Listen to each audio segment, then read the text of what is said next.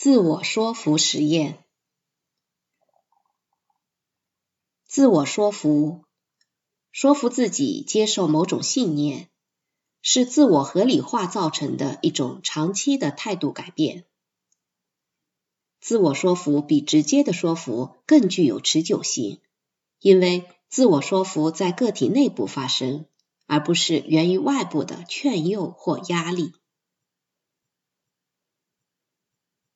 那次庆功宴上，我告诉梅里尔，自己想找到一个教导三岁半的哈尔的有效方式，让他对两岁的弟弟尼尔少挥些拳头。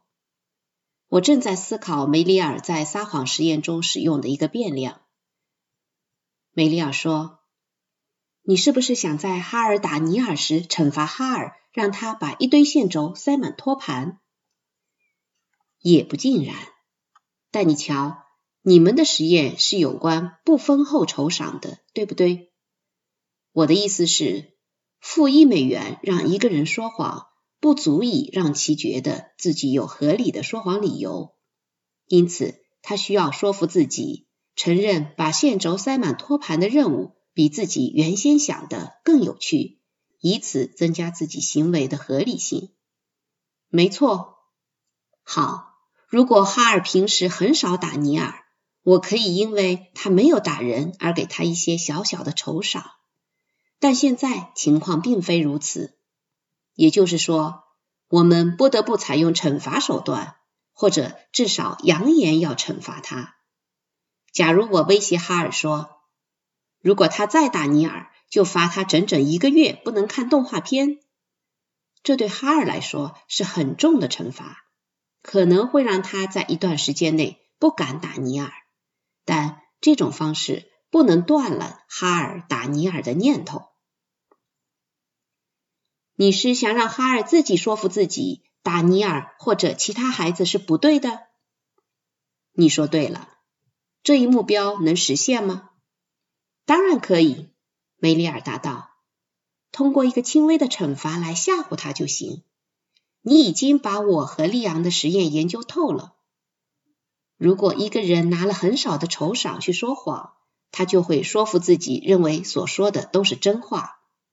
同样，如果一个人受到威胁说，要是做了某件不该做的事情，就得接受轻微的惩罚，他就会说服自己，他本来就不想做这件事，因为很没意思。不过，我们怎么在几个小孩子身上进行实验呢？我又不能站在一边等着他们相互打打闹闹，是不是？是啊，但我们可以选取小孩子平时爱做的其他事情加以禁止，威胁一部分小孩如果不听话就要遭到轻罚，威胁另一部分小孩如果不听话就要遭到重罚。于是，在圣克莱尔酒吧，我和梅里尔拟定了禁玩玩具研究的实验程序。我和梅里尔买了一些可爱的玩具，带到哈佛大学附属幼儿园，给四五岁的孩子玩。接下来的五天里，我们每天都到幼儿园待上两小时，和孩子们培养感情，并鼓励他们玩我们带来的玩具。几天之后，孩子们一见到我们就兴奋地迎上来，大声称呼我们“玩具叔叔”。第六天。我们将每个孩子分别带进隔壁的小游戏室，询问他对每个玩具的喜爱程度。第七天，我们再次把每个孩子带进游戏室，让他们在那里玩玩具。我们挑出孩子们第二喜欢的玩具，放到离其他玩具大约一米的地方，告诉孩子，除了这件玩具，其他玩具都可以玩。我们对其中一半的孩子说：“如果他们不听话，就会受到轻罚，就是我会有些生气。”对另一半孩子则说：“如果他们不听话，就会受到重罚，就是我会非常生气，会将所有玩具带回家，再也不来了。我会认为你是一个不懂事的小宝宝。”随即，我们离开房间。给孩子们二十分钟玩其他的玩具。通过单向镜，我们在隔壁房间观察孩子能否抵挡住玩具的诱惑，结果所有孩子都做到了。回到房间后，我们再次询问孩子对屋内玩具的喜爱程度。受到轻度惩罚警告的孩子对禁玩玩具的喜爱程度明显低于先前。由于没有强烈的外因阻止他们去玩禁玩的玩具，他们就需要自己找出不去玩它的内因。于是，孩子们说服自己，他们并不真的喜欢这个玩具。相反，受到重度惩罚威胁的孩子没有改变他们对禁玩玩具的喜欢程度，他们仍然表现出对禁玩玩具的高度喜爱。事实上，一些孩子比受到重度惩罚威胁前更喜爱禁玩的玩具了。由于已经有很充足的原因阻止他们玩禁玩玩具，所以就不需要再找其他理由。因此，他们仍然表示喜爱禁玩玩具。认知失调理论预测，孩子对玩具偏好的转变会维持相当长的时间。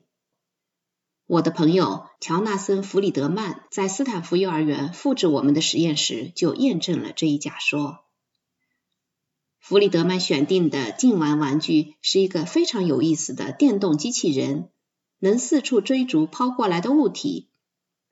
实验过后两个月，再见到电动机器人时，几乎所有受到轻度惩罚威胁的孩子都不去碰它，而大多数受到重度惩罚威胁的孩子直接跑过去玩。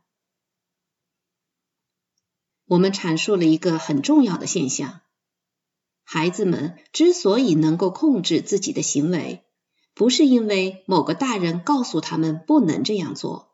而是因为他们进行了自我说服，认定这一行为是不好的。自我说服的观点能维持很长时间。这一范式除了应用于玩具偏好之外，还可以推广到关乎儿童培养的更基本、更重要的领域，比如攻击行为的控制。最初激发我研究兴趣的就是这个问题。我可否让哈尔说服自己，认为打尼尔是一个可怕的念头？虽然禁玩玩具实验圆满成功，但问题还没完全解决。如果将我们的研究发现应用到孩子的日常攻击行为上，威胁的程度必须拿捏得当，既要能够促使孩子自己说服自己放弃攻击行动。又要重到让孩子一开始就放弃攻击行为。如果威胁没有严重到促使他控制自己的攻击行为，反而会使他认为打弟弟是合情合理的。我想我是真喜欢打那个小家伙，为了打他，我不惜勇敢的面对惩罚。这显然与我们的初衷背道而驰。我竭力调整着对哈尔的警告程度。最后，他总算停止了对尼尔的攻击行为。我不确定这一小小的成就是归功于我的介入，还是哈尔的成熟，或者是来自于无数其他的可能因素。唉，针对家里一个孩子的小实验，总是缺乏一个对照组。第一学年临近结束时。我收到了来自国家科学基金的挂号信，我申请的为期三年的研究经费批下来了。那晚，我怀着愉快的心情回到家里。步入客厅时，我看到哈尔有些羞愧的坐在地板上，凝视着一个破碎的小雕像。小雕像有二十五厘米高，一位棒球手将手高举过头，仿佛做好了接球的准备。小雕像漆的像个铜制品，但实际上是用很廉价的材质制成的。此刻，他正四分五裂的躺在地上。爸爸，我碰倒了小雕像，它就自己裂开了。哈尔说：“小雕像并不是哈尔的玩具，而是一个棒球赛的奖品，也是一个幸存者，经历多次搬家，依然完好无损。”每次搬家，我都将它包装好带走。从里维尔到奥尔瑟姆，再到米德尔敦和帕洛阿尔托，最后到剑桥。十四年里，它总是在我家壁炉架或橱柜上占据重要的位置。我弯腰捡起碎片，黯然地注视了一会儿，思忖着是否能修好。这个廉价的小奖品对我来说，究竟有怎样重要的意义呢？十五年前，在犹太男孩的成人礼仪式上，我朗读并歌唱托拉里的经文，在挤满亲戚朋友和一列教堂人的犹太教堂里进行讲演。教堂人是一群很少说英语或者根本不说英语的老头，他们每天大部分时间都待在犹太教堂里。小时候的我十分腼腆，痛恨整个仪式的煎熬。成人礼仪式最大的好处是，一旦仪式结束，我就不用去希伯来语学校了。不再上希伯来语学校最大的好处是，每天傍晚我都有时间打棒球了。二月份，红袜队赴佛罗里达的萨拉索塔春训，几乎同时，我们邻里的孩子都前往附近的棒球场参加临时择定对阵球员的棒球赛。马萨诸塞州的里维尔不是佛罗里达的萨拉索塔。二月下旬，这里十分寒冷，外场是一片又一片的乌雪地。待温度升到零度以上，草地就会变成泥地。虽然我们都是自愿打棒球的，但那年冬天和次年春天，我们有了一条提高棒球技能的特殊理由。里维尔公园管理处宣布。他们正计划为十三四岁的孩子发起一个夏季联赛，将有八支球队参赛，在遍布全市的八个棒球场上，每个球场产生一支球队。我特别想参赛，在小联盟诞生很久以前，我就十分渴望成为一名球员，拥有严格的成人监督者、紧密的组织、统一的队服。富有经验的教练，以及公正的裁判员和大联盟那样的阵势。我们这些渴望加入本区球队的孩子都来自底层社会。我们希望联赛组织者能够明智、公正的选拔球员组队，采用纯粹而简单的择优录取机制，不考虑种族、信仰和肤色，只将最有才能的九个孩子选拔出来组队。尽管反犹太主义在我们社区甚嚣尘上，但并未影响到球员选拔。我和另一个犹太孩子入选球队，而且我们俩人都进入了首发阵容。虽然一开始与非犹太队员在一起打球不太自在，我也做了最坏的打算，但几场比赛下来，我们就紧密团结成一个团队了。几年后。我父亲去世，服丧期间，不断见到非犹太人，也就是我以前的队友频繁来访，令姨妈和舅舅们万分惊讶。朋友们克服了对犹太教仪式的不适，只想为忧伤的我打气。我很想打中外场，我总觉得中外野手就像处在棒球场之巅。以一百八十度的广阔视野俯瞰球场上发生的一切。可惜我跑得太慢。大家商议后决定让十三岁的桑尼担任中外野手。他是所有人里跑得最快的。虽然我有些失落，但这一决定是公正的。我被指定担任二垒手，这个位置其实更适合我。贾森曾在崎岖不平的场地上训练我接地滚球，在他的指导和不断的唠叨下，我终于克服了恐惧心理，可以直面飞向自己的地滚球。而且，我虽然跑得不快，但动作敏捷。击球手一打出球，我立马就能往正确的方向迈出三四步。这样，在大多数地滚球飞到面前时，我就能来个漂亮的跳跃。将身体移到地滚球的前面，然后稳稳当当的接住。跳得不高的球一般会撞到我的胸口上，我能一把抓住它，迅速传给跑垒员。球服，我们只买得起普通的休闲服，而且已经又脏又破。设备，大多数球员都有手套，但也只有手套。我们的左外野手不得不戴着接球手的手套打外场，因为他只有这只手套。公园管理处给我们提供了球棒、接球手的护胸和面罩，并在每场比赛时提供一支球。比赛时经常会暂停几分钟，因为大家要到球场边的荒草地和碎石堆里找出那只脏兮兮的球。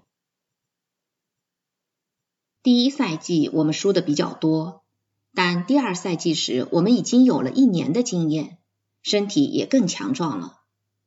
投手比利麦克唐纳不仅能击出漂亮的快球，还能让球转弯。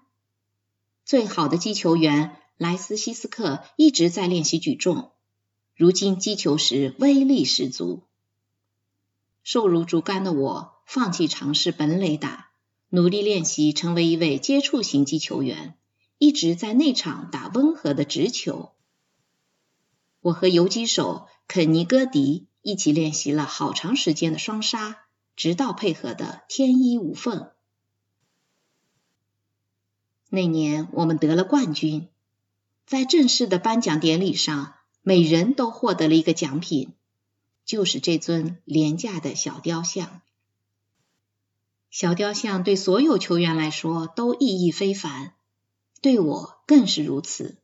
这是我赢得的第一个奖品，我的才干第一次获得认可，因此我十分珍视它。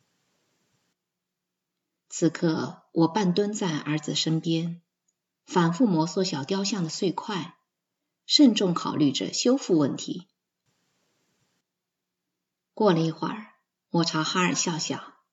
敲敲他的小脑袋，说：“你说的很对，他的确是自己碎掉的，不是你的错。”我站起身，叹了口气，将碎块扔进了垃圾桶。这一刻，我终于意识到，自己不再需要这尊小雕像了。